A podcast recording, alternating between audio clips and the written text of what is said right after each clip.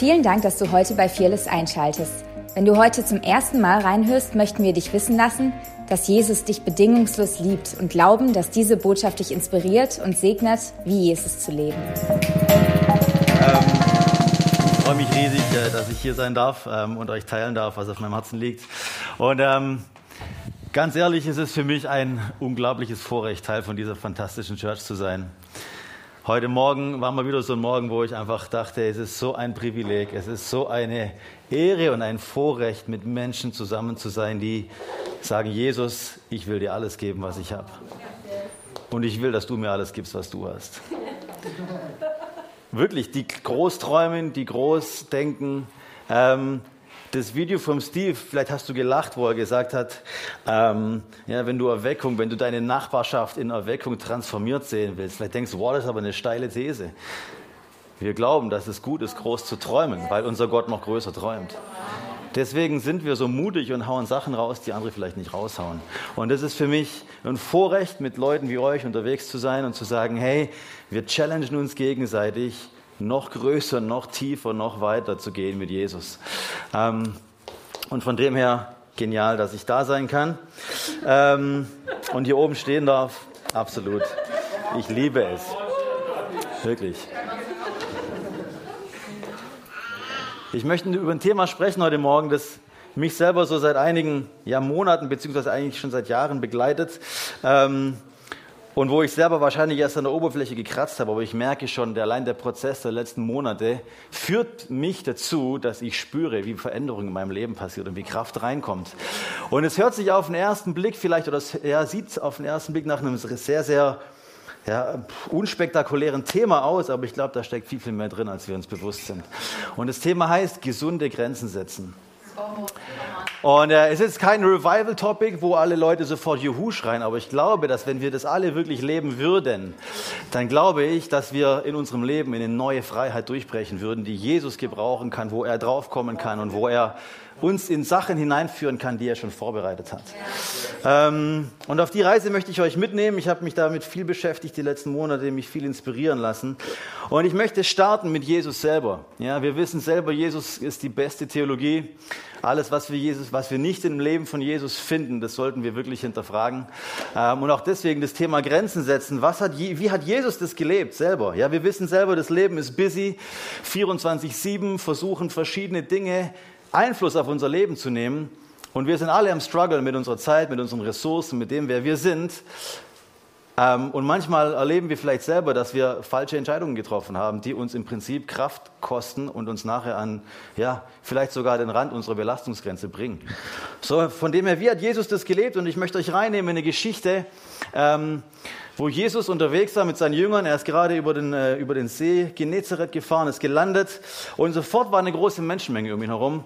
Lesen wir in Markus 5. Und ähm, er war auf dem Weg so in die Stadt hinein und er kennt die Geschichte vielleicht. Da kam äh, ein, ein, Mann auf ihn zu, das war der Vorsteher der Synagoge damals, ein Mann namens Jairus und hat gesagt, hey, meine Tochter liegt im Sterben, kannst du bitte kommen ähm, und für sie beten? Und ähm, Jesus war dann unterwegs und ja, stellt euch vor, ihr, ihr, kennt Jesus, ihr wisst, wer er ist, ihr wisst, was, was er trägt. Und es spricht sich rum und die Leute kommen, weil sie haben alle Nöte, sie haben Bedürfnisse und sie wollen Jesus begegnen. Und Jesus ist umringt von Leuten und die Frage ist, wie schafft es Jesus in so einer Menschenmenge trotzdem bei dem Haus von diesem Jairus anzukommen? Weil das Krasse ist, die Menschen wissen, Jesus trägt die Antwort für ihr Problem. Und zwar für jedes. Und ich habe mich gefragt, wie würde das mir gehen, wenn ich Jesus wäre und ich wüsste, ich trage die Antwort auf jedes Problem der Menschen. Und die Frage ist, weißt du, dass du die Antwort auf jedes Problem der Menschen trägst? Weil die Antwort in dir lebt. Aber die Frage ist, wie würdest du reagieren, wenn wirklich hunderte von Menschen um dich herum wären? Würdest du dich verzetteln, weil du jedem begegnen willst, weil du ja weißt, du trägst die Lösung für jedes Problem? Wie schafft es Jesus, bei Jairus überhaupt anzukommen? Ich glaube, dass es Jesus deswegen geschafft hat, weil er ganz klar Grenzen gesetzt hat und weil er Prioritäten in seinem Leben hatte, nach denen er gelebt hat. Die erste Priorität, die wir in dem Leben von Jesus sehen, das sehen wir schon, als Jesus zwölf Jahre alt war und als er im Tempel war. Da sagte er, ich muss da sein, wo mein Vater ist.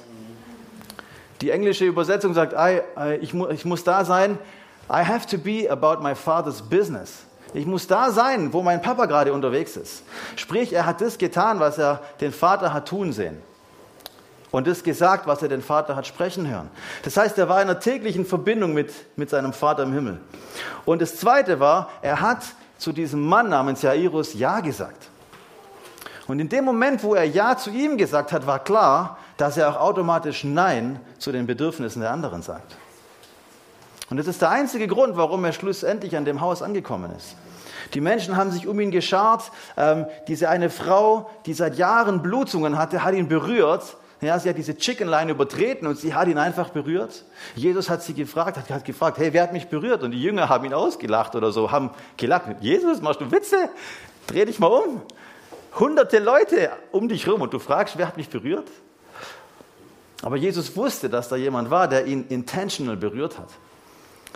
Und trotzdem ist er dann schlussendlich bei dieser, bei dieser Familie angekommen und hat, damals das Mädchen war schon gestorben, er hat, sich, äh, hat sie in den Raum reingenommen. Interessant, er hat nur drei Jünger mitgenommen und die Eltern. Die anderen mussten draußen bleiben. Das ist die nächste Grenze, die er gesetzt hat, auf die ich später noch komme. Ähm, und das Mädchen ist wieder zum Leben zurückgekommen.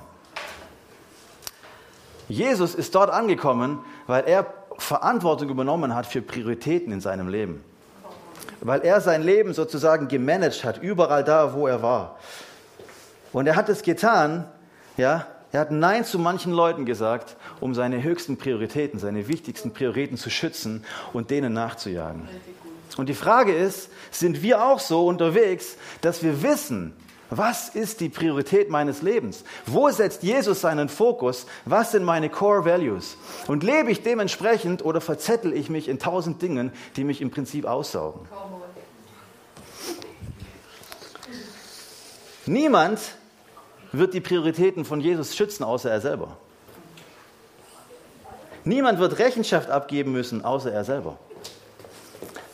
Und das Gleiche ist in deinem Leben. Niemand wird deine Prioritäten schützen können, außer du selber. Und niemand trägt die Verantwortung dafür, außer du selbst. Und hört sich hart an, aber ist die Wahrheit, wenn du in der Gegenwart von fordernden Menschen bist, von fordernden Beziehungen und umständlich befindest und du weißt nicht, wie du Grenzen und Limits setzen kannst, um deine Prioritäten zu schützen, dann werden die Forderungen deiner Umgebung dein Leben aussaugen.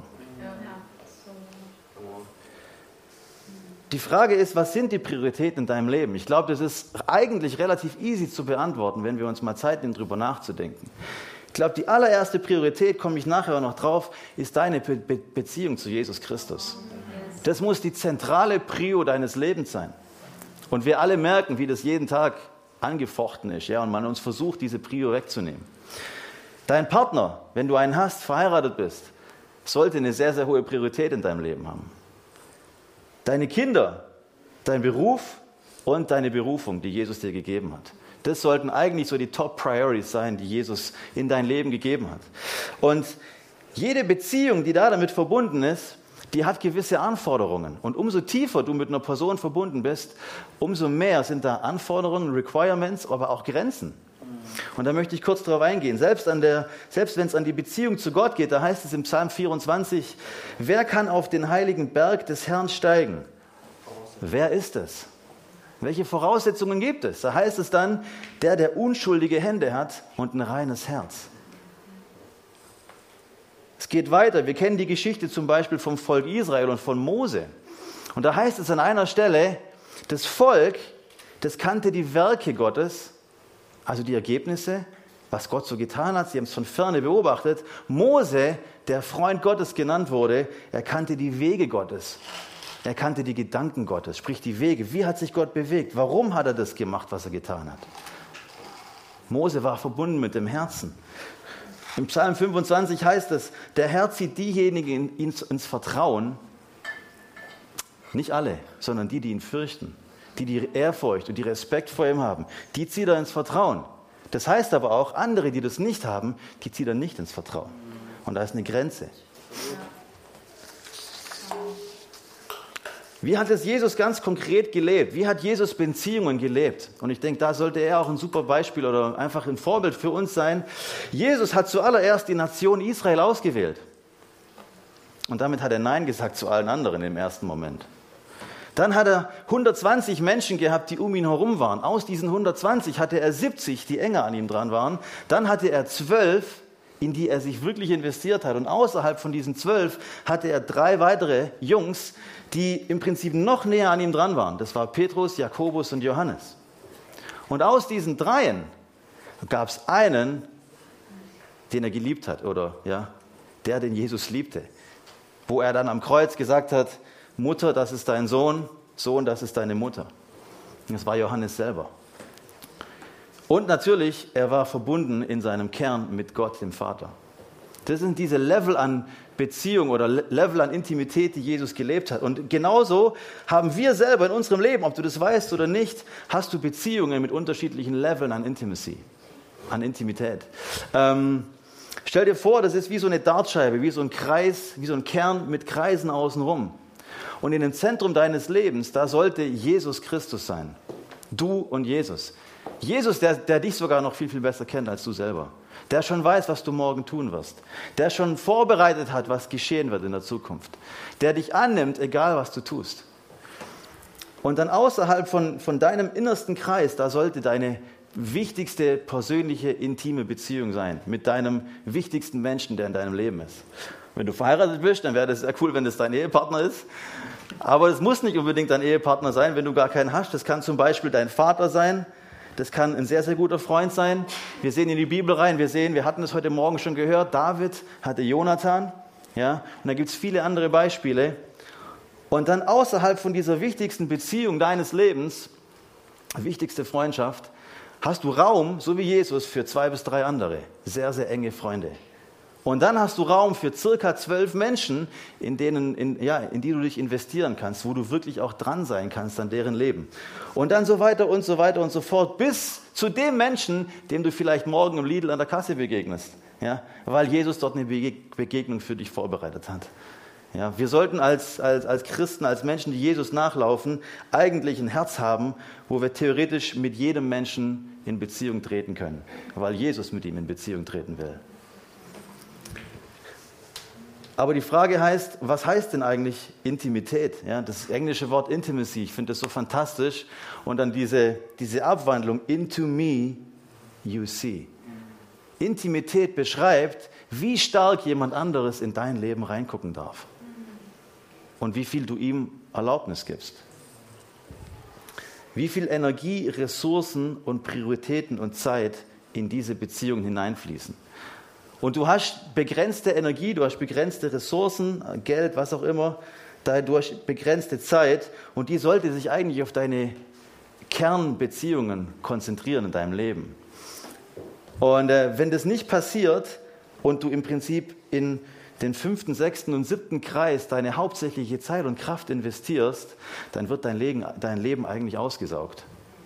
Und die Menschen, die eigentlich zentral in deinem Leben sind, zu denen du mal Ja gesagt hast, zu denen sagst du eigentlich Nein. Ein kleiner Test. Ich weiß nicht, ob du den Moment kennst. Ich kenne den sehr gut. Das ist gerade so ein Prozess, in dem ich mich selber befinde.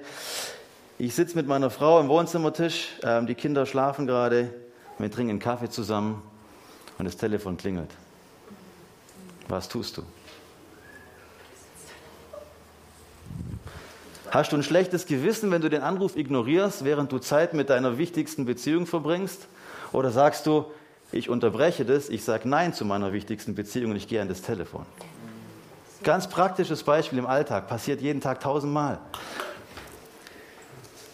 Ich möchte euch anhand von einem Beispiel erklären oder versuchen nahezubringen, was heißt es mit der gleichen Situation, wie man in unterschiedlichen Leveln von Beziehungen und Freundschaft reagieren kann. Ein Beispiel von, von meinem Laptop. Kann sein, in der Schule kommt irgendein Kollege auf mich zu oder irgendein Schüler, irgendjemand, den ich nicht so gut kenne, äh, mit dem ich ja nicht viel zu tun habe und fragt mich, hey, äh, mein Laptop ist kaputt gegangen, ähm, voll blöd, ist alles hinüber und so. Wie reagiere ich da? Eigentlich sollte ich sagen, hey, du frag doch mal den und den, der ist bei uns verantwortlich für den Bereich Computer, Laptops, vielleicht kann der dir einen Tipp geben. Fertig.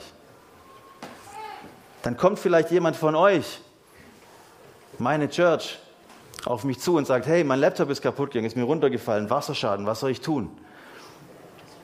Dann sage ich dir vielleicht, hey, ich weiß, ich kenne zwei Leute, die haben mir geholfen und ich gebe dir eine Telefonnummer von dem, der mir letztens geholfen hat, als ich letztes Jahr einen Wasserschaden in meinem Laptop hatte. Dann gehen wir vielleicht noch mal einen Schritt weiter. Der Steve kommt auf mich zu. Ein guter Freund von mir, der mir sagt, hey Philipp, hey, man, mein Laptop ist runtergefallen, völlig hinüber das Ding und nicht mehr zu retten. Das macht was mit mir, weil dann sage dann ich reagiere anders. Ich sage, oh, hey man, Alter, das tut mir echt leid für dich, das ist echt bescheuert. Ähm, hey, was, was können wir da machen? Hey, weißt du was? Die nächste Woche, ich brauche meinen Laptop nicht. Hey, ich leiste dir, bis du einen, einen Ersatz findest. Bis du dir ein eigenes wieder kaufen kannst oder bis es dann da ist oder so. Oder repariert es. Wenn meine Frau mich anruft und sagt, hey, die Zoe hat einen Laptop runtergeschmissen. Nächstes tieferes Level an Beziehung, meine Tochter. Dann berührt mich das noch mehr, wie wenn der Steve mir erzählt, dass sein Laptop kaputt ist. Weil ich dann realisiere, oh wow, das wird mich selber, wer, also wer das weiß, ich mag Apple, das wird mich 1000 Euro mindestens persönlich kosten meine Tochter. Und noch krasser wird es, wenn meine Frau mich anruft und sagt, hey Philipp, oh man, mein Laptop ist runtergefallen, in tausend Stücke zer zer zer zerbrochen, kann man da noch irgendwas tun? Dann weiß ich in dem Moment, oh yes, jetzt kann nicht nur ich entscheiden, sondern sie wird entscheiden, wie die Farbe des nächsten Laptops aussieht, was es kosten wird und so weiter. Ja, meine wichtigste Beziehung. Vielleicht ein gutes Beispiel, wie man so sieht, diese Level an Beziehung, an Intimität, wie du reagieren solltest. Die Frage ist, tust du das? Das Level an Intimität, das eine Person in meinem Leben hat, das bestimmt, wie viel ich von mir ihnen gebe, wenn sie mich ansprechen.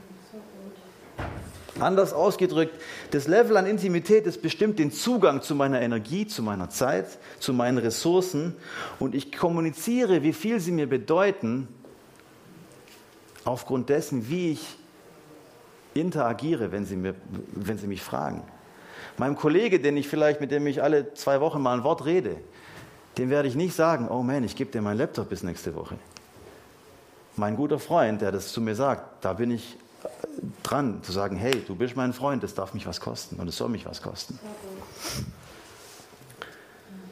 Wenn ich das nicht weiß, wie ich das machen soll, wenn jemand zu mir kommt, dann fühle ich mich immer verpflichtet, mein Äußerstes zu geben. Weil ich habe ja die Möglichkeit, jedem meinen Laptop zu geben. Und wenn ich mich schwer tue, Nein zu sagen, dann vielleicht, weil ich einfach nie gelernt habe, Grenzen zu setzen. Weil ich ja denke, ich habe ja alles vom Herrn bekommen. Es ist ja Gottes Laptop. Also gebe ich es weiter. Und dann passiert vielleicht das, dass dann derjenige, der, mein, der meinen Laptop ausgeliehen hat, es selber jemandem ausgeliehen hat, der es wieder jemandem verliehen hat. Und ich kriege das Ding zurück und es ist kom komplett äh, zerschossen, komplett zerstört. Und mein Leben ist komplett zerschossen und zerstört. Ja, also vielleicht findet eine permanente Grenzüberschreitung statt. Und ihr lacht jetzt, aber ich glaube, das passiert in unserem Leben immer wieder. Ein klassisches Beispiel, das das sehr, sehr gut veranschaulicht, habe ich geklaut, ist nicht von mir. Ähm, Stell dir vor, du, also fährt jemand an deinem Auto, äh, jemand mit dem Auto an deinem Haus vorbei. Immer und immer wieder. Ja, du wohnst an der Straße, so wie ich, wo viele Autos vorbeifahren und du kennst die Karren schon, ja, die dann Gas geben und so. Und du denkst dir schon, so, oh, muss der das jetzt schon wieder machen? Meine Tochter pennt oben. Wir haben keine tiefe Beziehung zueinander. Ja. Er wohnt in der gleichen Nachbarschaft wie ich. Plötzlich eines Tages fährt er nicht an meinem Haus vorbei, sondern er fährt auf meinen Parkplatz. Ich denke mir so, hey Kollege, was ist los? Er steigt aus, kommt zu meiner Türe, klingelt. Ich mache die Türe auf und ohne dass ich was sage, er kommt einfach reingelaufen in mein Haus. Ich denke mir so, was? Was machst du? Ja, er läuft in meine Küche, macht den Kühlschrank auf, sagt, was habt ihr alles eigentlich hier? Und ich denke mir so, hey, Kollege, was ist hier los? Das kann man gar nicht sein. Er läuft weiter, guckt sich in meinem Wohnzimmer um, setzt sich auf mein Sofa und dann geht er nach oben ins Obergeschoss. Ich denke mir so, what? Das ist jetzt aber nicht ernst, was hier passiert. Er läuft weiter und läuft in mein Schlafzimmer rein und legt sich auf mein Bett. Und ich denke mir so, du liebe Zeit, was ist jetzt los? Ja?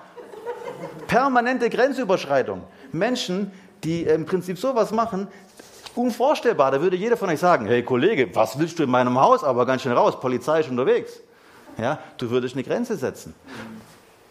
Aber theoretisch zeigt dieses Beispiel sehr, sehr gut, dass ähm, da, ne, ne, bei jedem Schritt, den diese Person gehen würde, würde dein Verletzlichkeitslevel steigen.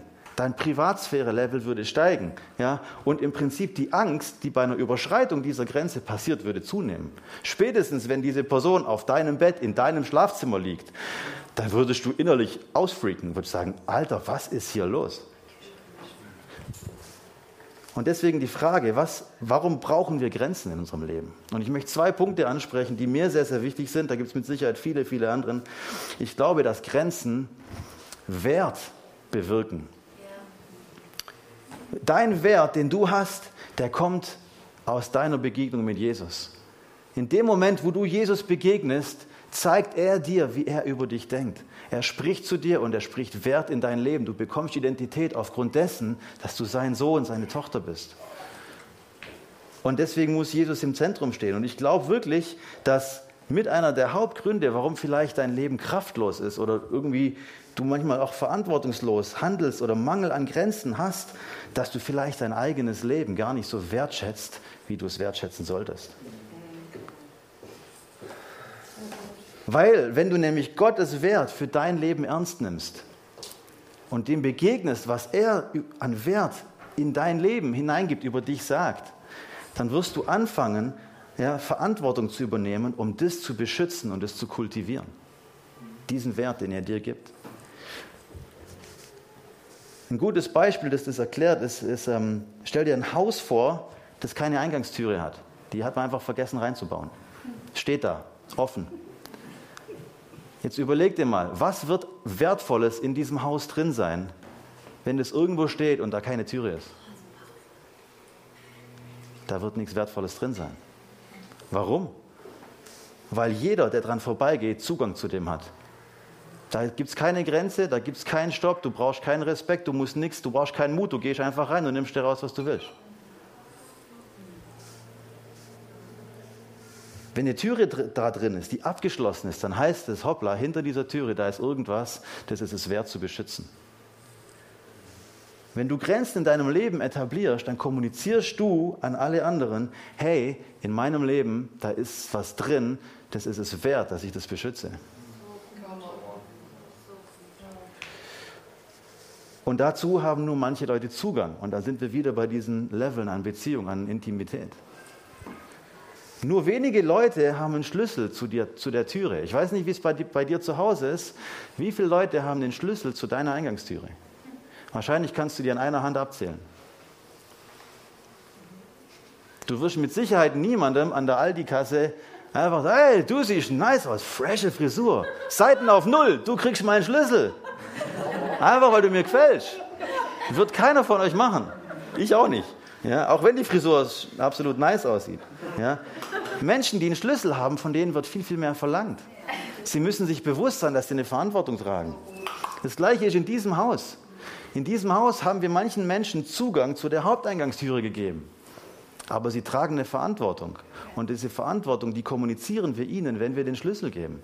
Weil in dem Moment, wo sie hier Eintritt, Zugang haben, haben sie Zugang zu allem, was hier drin an wertvollen Dingen steht. Du würdest deine Schlüssel niemals auf Ebay verkaufen, um irgendwie den besten Preis zu erzielen oder so. Wird niemand machen. Ja? Oder die tausendfach irgendwie verteilen, nur damit du sagen kannst, ich habe 100 Millionen Schlüssel und jeder hat den. Das ist eine interessante Bibelstelle in Jesaja 10, da heißt es von dem König von Assyrien, er sprach, durch die Kraft meiner Hand habe ich es vollbracht und durch meine Weisheit, denn ich bin klug.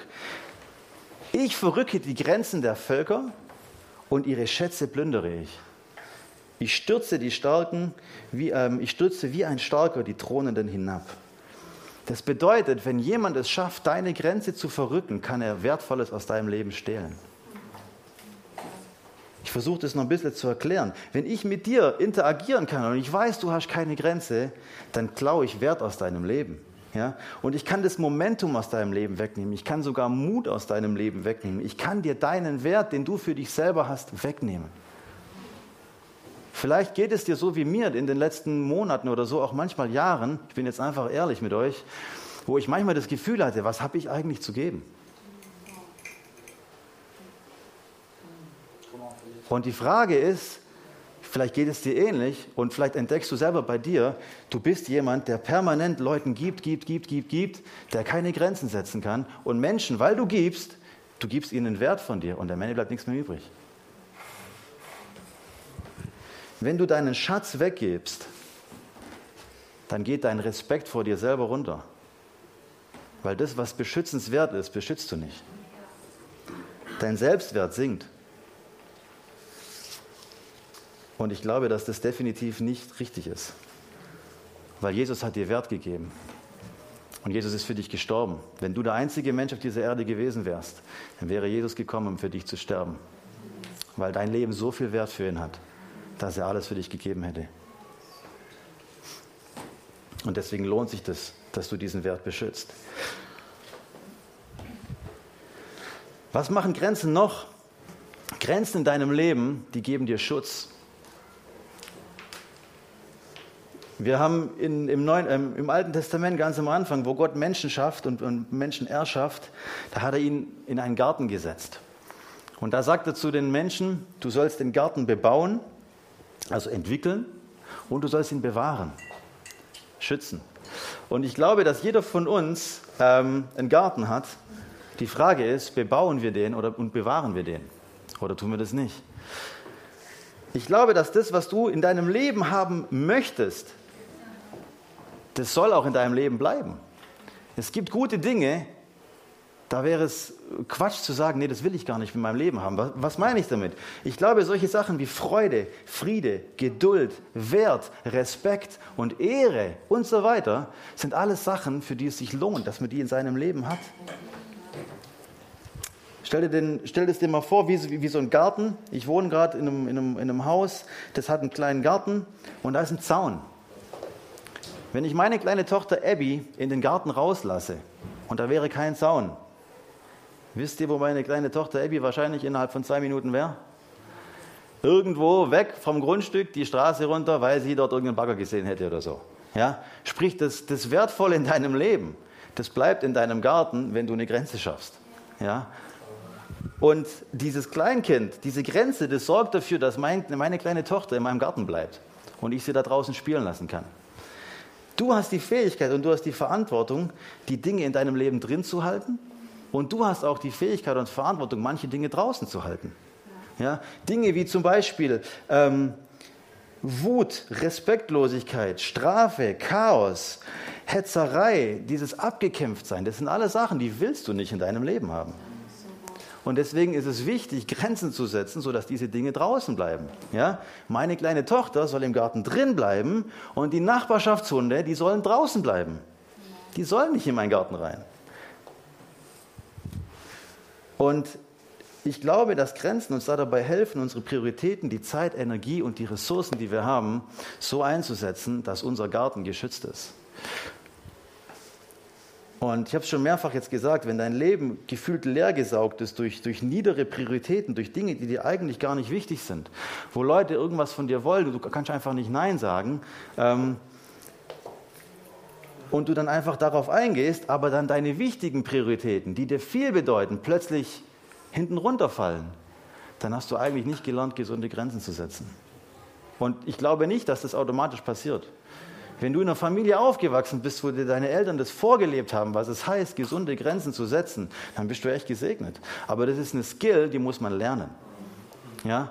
Meine Eltern haben das leider nicht so mir vorgelebt. Ja? Da war ganz, ganz oft das Ding so, hey, meine Eltern haben beide Jesus gedient, waren im vollzeitlichen Dienst. Mein Papa hat, war Evangelist und so weiter. Aber da war permanent dieses Verständnis, hey, wir sind hier zu dienen, wir sind hier, um zu lieben, wir sind hier, um mein letztes Hemd zu geben. Wir sind hier im Prinzip, wenn jemand kommt und dich übervorteilt, dann lass dich übervorteilen, halt ihm auch noch die rechte Backe hin. Also ihr spürt, das war so das Ding.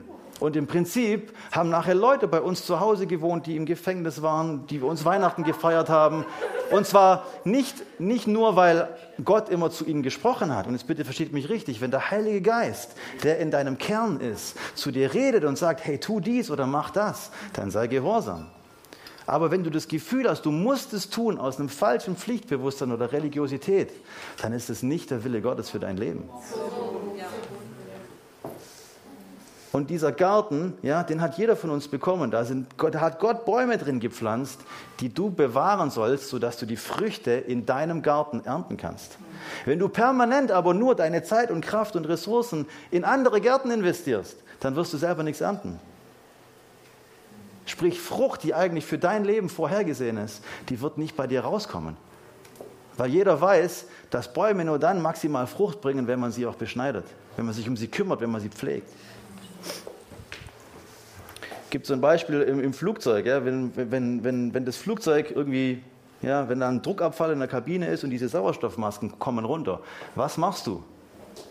Zuerst tust du dir die Maske auf dein Gesicht und dann kümmerst du dich um den Nachbar. Wenn du dich zuerst um den Nachbar kümmern würdest, hast du irgendwann ein Problem. Einfach und simpel. Ich glaube, dass du dich zuerst um dich selber kümmern musst, deinen Garten, bevor du dich um andere kümmern kannst. Weil wenn nicht, dann kannst du irgendwann nicht mehr helfen. Und es geht jetzt überhaupt gar nicht in meiner Message darum, dass man selbstsüchtig sein soll und auf sich gucken soll und im Prinzip sagen soll, hey, ganz ehrlich, ich mache das aus einem Groll raus, ich habe einfach keine Lust mehr, hier ist eine Grenze, du bleibst da, ich bleib hier, dass das klar ist. Das ist mein Leben, das ist dein Leben. Das ist nicht das Herz hinter der Message. Ja? Aber ich glaube, dass es gewisse Sachen in unserem Leben gibt, wo Gott uns sagt, hey, das ist dein Fokus, das ist dein Auftrag und da investierst du rein, was du hast, deine Zeit, deine Kraft, deine Ressourcen, deine Energie, deine Skills und das ist dein Main Focus. Wenn nebendran noch mal was kommt und du spürst, da ist eine Freiheit von Gottes zu tun, go for it. Aber wenn nicht, dann lass es. Und tu es nicht nur, weil du Angst davor hast, was die Person vielleicht sagt oder denkt, wenn du Nein sagst.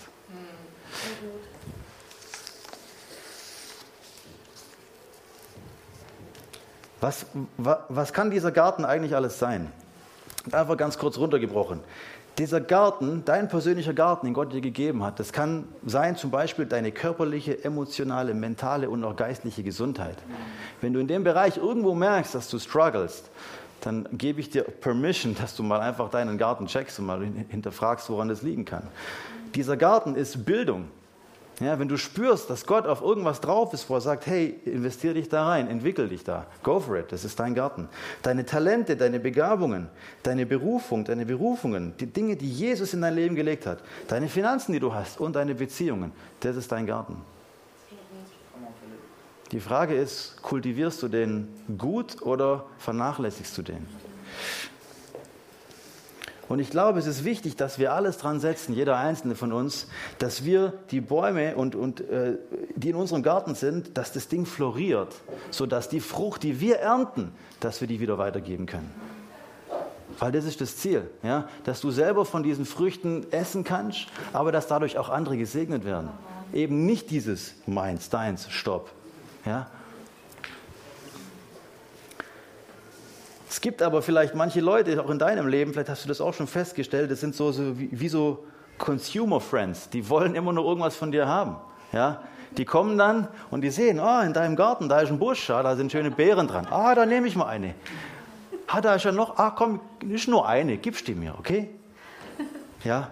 Das Problem ist, wenn da einige Leute in deinem Leben sind, die immer wieder kommen, dann hat dein Busch irgendwann keine Frucht mehr, weil sie dir gestohlen wird. Vielleicht erinnert euch an den Film Findet Nemo. Da sind diese Möwen, die meins, meins, meins, meins, ja, die dann alle auf dem, auf dem Ding da hocken und dann da sich draufstürzen. Auf den armen Nemo oder den Pelikan oder was auch immer. Ja.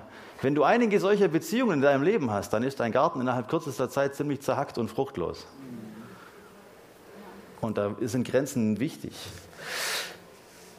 Weil das sind die Leute, die eigentlich oft sagen, ah, das dauert nur kurz. Und die spüren schon, du sagst, bist, bist im Begriff Nein zu sagen. Ah, nee, das, nur ein bisschen. Das ist jetzt nur das eine Mal. Und aus dem, aus dem Kurz wird am Ende dann sehr, sehr lang. Und aus dem Einmal wird immer und immer und immer wieder. Und die Leute können das sehr gut, dich so zu manipulieren, dass sie dir ein schlechtes Gewissen machen, wenn du dir vornimmst, ich mache hier einen Stopp. Die Frage ist, übernimmst du Verantwortung für dein Leben? Und bist, weil du bist kraftvoll und du kannst selber Entscheidungen treffen? Oder glaubst du eine Lüge, dass du kraftlos bist und daran nichts verändern kannst? Zum Ende ganz kurz ein paar Punkte. Wie lerne ich konkret Grenzen zu setzen? Wie lerne ich das? Ich glaube, Nummer eins ist, dass du den Wert erkennst, der, den du hast und den dein Leben hat.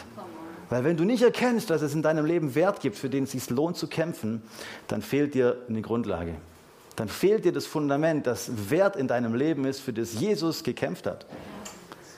Und Jesus hat am Kreuz alles gegeben für dich, dass du Freiheit bekommst. Und diese Freiheit, die hast du. Und es ist wichtig, dass du dir diese Freiheit nicht, leben, nicht wegnehmen lässt, weil du kannst gestalten. Du bist kraftvoll. Du hast von Gott Verantwortung und Power bekommen. Also fang an, diese Freiheit zu beschützen. Wenn du, sehr cooles Zitat oder cooler Gedanke, wenn du aber ein Sklave der Angst bist, nämlich was andere über dich denken, dann wirst du von was anderem kontrolliert. Und du bist nicht mehr frei. Und du hast es weggegeben, was er dir gegeben hat, nämlich deine Freiheit. Also beschützt die. Nummer zwei, ganz praktisch, Setz dich mit dem Heiligen Geist hin und frage ihn, was sind Top-Prioritäten in deinem Leben und was sind Top-Beziehungen, die, die er in dein Leben gegeben hat. Definier das einfach mal. Dritter Punkt, übernimm Verantwortung. Erkenne, dass du kraftvoll bist und dass du was verändern kannst. Wenn du keine Grenzen gesetzt hast in Bezug auf die anderen Menschen um dich herum, dann bekommst du Angst vor den Bedürfnissen der anderen. Und diese Angst diese, die, die vor den Bedürfnissen der anderen, die fängt an, dich zu kontrollieren, die fängt an, dich zu lenken. Und nicht das, was dir in deinem Leben wichtig ist. So wie Jesus sich selber gemanagt hat, sich selber kontrolliert hat, weil er wusste, das ist die Priorität meines Vaters, das ist die Priorität dieses Jahr, was ich diesem Jairus gegeben habe, heißt Nein zu der Menschenmenge in diesem Moment. Vielleicht in einem anderen Moment kann ich dem begegnen, so hat Jesus diese, Verantwortung genommen für sein Leben und du hast die gleiche Aufgabe, Verantwortung zu nehmen für dein Leben. Beginne dich selber zu managen. Das ist ganz cool, in, in 2. Timotheus 1, Vers 7, da heißt es, dass Gott uns nicht einen Geist der Angst gegeben hat. Interessant, dass das da zusammenkommt. Er hat uns nicht einen Geist der Angst gegeben, sondern einen Geist der Selbstbeherrschung. Im Englischen heißt es ein Geist der Selbstkontrolle. Das heißt, Du sollst nicht Angst haben vor dem, was da auf dich einstößt, sondern du hast den Geist der Selbstkontrolle. Du hast den Spirit of Self-Control. Du kannst dich selber managen und das ist deine Aufgabe. Wichtig ist, fokussiere dich auf das, was du tun kannst. Hör auf, anderen Leuten zu sagen, was sie tun sollen. Ganz praktisch. Zudem, du wirst zu dem werden, was du anguckst. Ihr kennt diese Geschichte vielleicht aus dem Alten Testament mit Jakob und den, äh, und den Schafen, ja? Wo, wo, wo man ihm gesagt hat, hey, alle Schafe, die so gepunktet sind, die darfst du behalten. Ja? Und der schlaue Fuchs hat, hat so Stöcke hingeschmissen, die so Punkte hatten, während die Schafe sich gepaart haben. Und während sie das angeguckt haben, sind am Ende nachher Schafe rausgekommen mit Punkten. Krasses Prinzip. Das, was du anguckst, das produzierst du. Du reproduzierst das, worauf du dich fokussierst.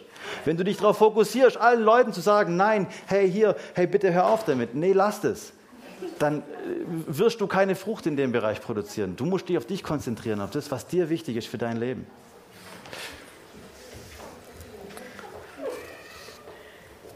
Ganz, ganz praktisch. Ja, wenn jemand dich anruft und sagt, hey, er will gerade irgendwas von dir, sagst, hey, ich verbringe gerade Zeit mit Gott meine Top-Priorität. Oder hey, ich kann gerade nicht, ich trinke gerade einen Kaffee mit meiner Frau. Oder hey, ich bin gerade mit den Kids auf dem Spielplatz. Ruf in zwei Tagen nochmal an. Oder in zwei Stunden oder wann auch immer. Hey, ihr lacht, ist mein Ernst. Ist mein absoluter Ernst. Wenn eine niedere Priorität in dein Leben reinkommt und du kniest vor der nieder und deine hohe Priorität, deine Tochter, ist in dem Moment alleine, dann sagst du Ja zu dieser niederen Priorität und du sagst Nein zu deiner hohen Priorität. Ist ein hartes Wort, aber es ist absolut die Wahrheit. Entlarve Lügen, die du glaubst. Vielleicht glaubst du dieselben Lügen, die ich geglaubt habe. Ja, ähm, Menschen werden mich ablehnen, wenn ich Grenzen setze. Menschen werden mich nicht mehr schätzen, wenn ich nicht mehr für sie da bin. Vielleicht denkst du sogar, welchen Wert habe ich dann, wenn ich den Job nicht mehr für sie tun kann, den ich bisher getan habe? Du ziehst sogar Wert aus deiner Aufgabe, die du für andere getan hast. Vielleicht sagst du, ja, ich bin kraftvoll, ich kann daran nichts ändern. Geht nicht.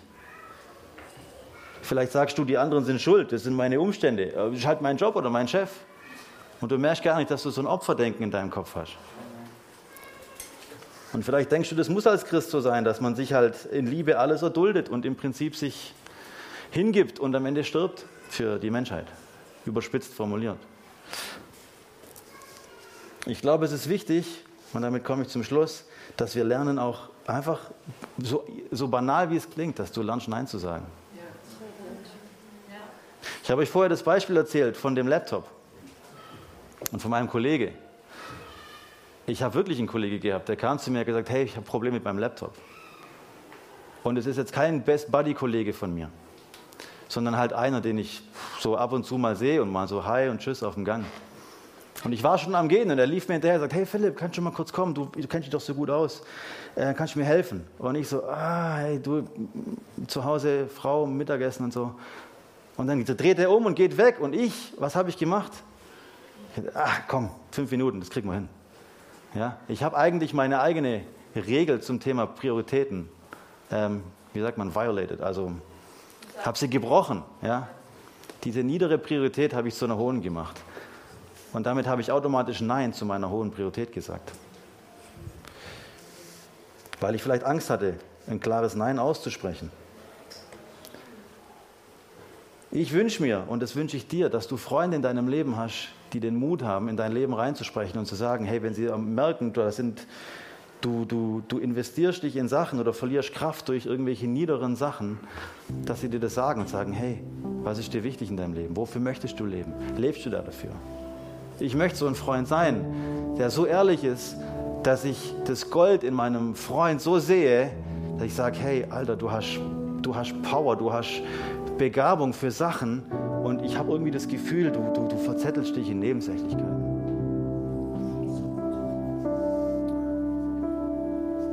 Und du musst verstehen, dass jedes Ja, das du jemandem sagst, auch automatisch ein Nein zu allem anderen bedeutet. Ich habe das öfters erfahren, auch hier in der Church. Ja, wir haben vor einigen Jahren angefangen, Fearless aufzubauen. Steve weiß sehr gut, wovon ich rede, und alle, die von Anfang an dabei waren. So eine Church zu starten, ist eigentlich wie ein Business aufzubauen. Du gehst all in mit allem, was du hast. Und du gehst auch immer wieder all over your boundaries. Du gehst auch immer wieder über deine eigenen Grenzen drüber. Und ich habe mich oft dabei ertappt, auch nach irgendwelchen Meetings, dann kommen Leute auf dich zu, wenn du hier Leiter bist und in Verantwortung bist und haben Fragen und wollen Gebet oder was auch immer. Und ich habe mich oft dabei ertappt, wie ich dann gesagt habe, hey Schatz, geh doch schon mal mit den Kindern raus, ich komme gleich nach. Das Ja, das ich zu der einen Person gesagt habe, war automatisch ein Nein zu meiner hohen Priorität. Und das hat in unserer Beziehung immer wieder, hat es echt Probleme ausgelöst. Weil sie permanent das gefühlt hat, hey, du, ich bin ja die wichtigste Person in deinem Leben, aber gefühlt, wenn du hier bist, sind alle anderen wichtiger. Immer wieder. Und die Frage ist, ähm, verstehst du, dass ein Ja zu einer Sache automatisch Nein zu allem anderen bedeutet? Und damit sage ich nicht, dass ein Bedürfnis von einer Person wichtig ist, überhaupt nicht, oder unwichtig ist. Hat definitiv seine Bedeutung und de definitiv seine Berechtigung. Die Frage ist, an welchem Punkt hast du wirklich Kapazität und Freiheit, dem zu begegnen? Und kannst du den Rahmen setzen oder lässt du ihn dir setzen von anderen, weil du nicht Nein sagen kannst? Und ich habe den Eindruck gehabt, so als ich mich vorbereitet habe, dass Leute hier sind, die äh, Berufung von Gott auf ihrem Leben haben. Und Gott hat Sachen schon vielleicht über dein Leben ausgesprochen, du weißt um Dinge, aber du, du packst es nicht, die Sachen anzugehen, weil, weil, weil du deinen Garten nicht in der Form bebaust und bewahrst, wie du solltest. Und ich glaube, dass heute auch so ein Tag ist. Wir haben empfunden, heute ist ein, ein Sonntag von Durchbruch. Und ich glaube, dass heute Morgen auch in dem Bereich ganz praktisch, das muss jetzt nicht irgendeine Befreiung von irgendwas äh, Übernatürlichem, Negativen sein, sondern dass auch da heute Morgen ein Durchbruch für dein Leben drin liegt. Ja? Wo Gott in deinem Leben Prioritäten neu sortieren will. Ja? Während ich das sage, ich sehe wie so ein, wie so ein Würfelbecher, wo ein Haus drin ist. Ja? Wir kennen das vielleicht, dieses Spiel Kniffel, wo diese Würfel drin sind, die man so shakt. Ja? Ich sehe diesen Becher, wie so ein ganzes Haus drin ist. Ja? Und Gott nimmt, dieses, nimmt dein Lebenshaus, er packt es in diesen Becher und er schüttelt es. Und die Sachen, die nicht richtig sind, die nicht an Ort und Stelle sind, wie er sie denkt, die will er an den, an den, den Platz geben, der ihm gebührt. Das heißt, Sachen, die vielleicht nicht wichtig sind, weiter runter und Sachen, die wichtiger sind, weiter hoch. Und ich glaube auch, dass Menschen da sind, die strugglen in ihrem Alltag, wirklich in diesem Chor, in diesem Kern deines Lebens die Beziehung zu Jesus zu haben. Und ich glaube, dass Gott dich auch heute Morgen aufruft, aber auch ermahnt und sagt, hey, gib mir wieder diesen Platz, wo ich dir Wert zusprechen kann, wo ich dir Bestimmung zusprechen kann, wo ich dir zeigen kann, wer du wirklich bist. Dass du diesen Weltveränderer siehst, den ich sehe. Jesus, das bete ich heute Morgen, Herr, dass wir das lernen, Grenzen so auf eine Art und Weise zu setzen. Nicht aus einer Bitterkeit oder aus einer Enttäuschung heraus, um uns abzugrenzen, sondern dass wir Grenzen in unserem Leben etablieren, die du uns selber vorgelebt hast und die uns dazu bringen, in eine Freiheit durchzubrechen. Frei von uns selber zu sein, frei von Menschen um uns herum zu sein, von Bedürfnissen, frei von Angst zu sein, Jesus. Und in diese Freiheit durchzubrechen, die du am Kreuz erkauft hast für uns. Und ich segne uns, Jesus, mit, mit dieser Weisheit und auch mit dieser Offenbarung, Jesus, im Alltag ganz konkret. Geist Gottes, ich bete, dass du zu uns redest, dass du uns offenbarst, wo wir ungesunde Grenzen haben, ungesunde Dinge in unserem Leben haben, wo Zeit und Kraft und Energie reinfließt, Jesus. Weil ich glaube, Herr, dass wenn wir gesetzte Grenzen haben, die gesund sind, Vater, dann wird unser Leben automatisch Frucht bringen. Und wir werden automatisch Menschen sein, so wie Sabine auch vor zwei Wochen gesagt hat, die im Alltag innehalten können, die nicht in diesem Hamsterrad sind und die Kapazität und Zeit haben für deine Stimme, für Offenbarung, für Begegnung mit unserem König, die im Leben herrschen und die nicht nur die ganze Zeit hinterherrennen, Jesus. Ich bete, Herr, das ist unsere Sehnsucht, dass wir in dieser Church gesunde, große Menschen bauen, Herr. Menschen, Jesus, die Verantwortung für ihr Leben übernehmen und die Großes mit dir bewegen, Jesus, weil du Großes in ihnen bewegt hast, Herr. Und ich segne uns, Jesus, da damit. In Jesu Namen. In Jesu Namen. Amen. Amen. Ihr Lieben, seid ganz arg gesegnet, auch ihr zu Hause. Wir wünschen euch einen fantastischen Sonntag. Geht raus, genießt die Sonne. Ähm, seid offen für Begegnungen, die Gott für euch hat, wo auch immer ihr seid. Ähm, wenn du hier bist und du sagst, hey, ich habe Anliegen, ich möchte noch für mich beten lassen, ich brauche ein ermutigendes Wort, ich brauche irgendein Gebet für Heilung, für irgendeinen Bereich in meinem Leben, dann äh, komm doch einfach jetzt gleich nach dem Gottesdienst hier nach vorne. Wir haben hier ein Ministry-Team, die sich hier gleich aufstellen werden, die lieben es für dich zu beten. Ähm, die lieben es einfach in dein Leben Segen und Wert hineinzusprechen und zu hören auf Gott. Ähm, und euch allen anderen, seid gesegnet, habt einen genialen Sonntag, kommt gut nach Hause und denkt dran, morgen ist der erste Tag von deinem weiteren Leben, wo Jesus mit dir die Welt auf den Kopf stellen will. Erwartet es, rechne damit und sei dir bewusst, welchen Wert du in deinem Leben trägst. In diesem Sinne, macht's gut, ciao, schönen Sonntag. Danke fürs Reinhören. Wir glauben, dass der Heilige Geist durch seine Liebe, Kraft und Wahrheit Veränderung bringt und dich zurüstet, diese Begegnung in dein Umfeld hinauszutragen. Sei gesegnet.